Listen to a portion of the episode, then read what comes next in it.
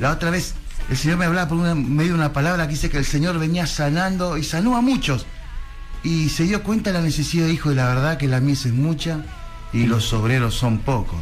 Así que el Señor nos está llamando y hay mucho trabajo para el Señor, pastor. Así es, así es. Es una realidad.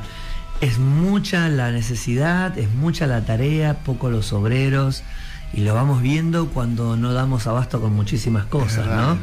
Que nos toca realizar. Por eso es un tiempo de regresar al Señor y de poner en las manos del Señor todos los talentos y las habilidades que Él nos ha dado para que el Señor las utilice o las explote como, como es necesario o como hace falta. Así que es una de las realidades que no se dan solamente ahora, viene desde hace muchísimo tiempo. El Señor Jesús lo dijo cuando Él estaba rodeado de sus apóstoles y de, tantos discípulos, que la mies era mucha, la tarea era magna, impresionante, pero faltaban los recursos humanos, las personas, la gente que esté dispuesta a ser instrumento en las manos del Señor. Y bueno, este es el tiempo, así que hay que ponerse en las manos de Dios y dejar que el Señor nos vaya llevando y nos vaya guiando. Tampoco se trata de entretenernos en actividades, sino de hacer lo que Dios quiere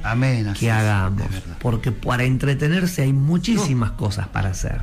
Pero lo importante es que estemos involucrados en lo que Dios está queriendo hacer con nosotros.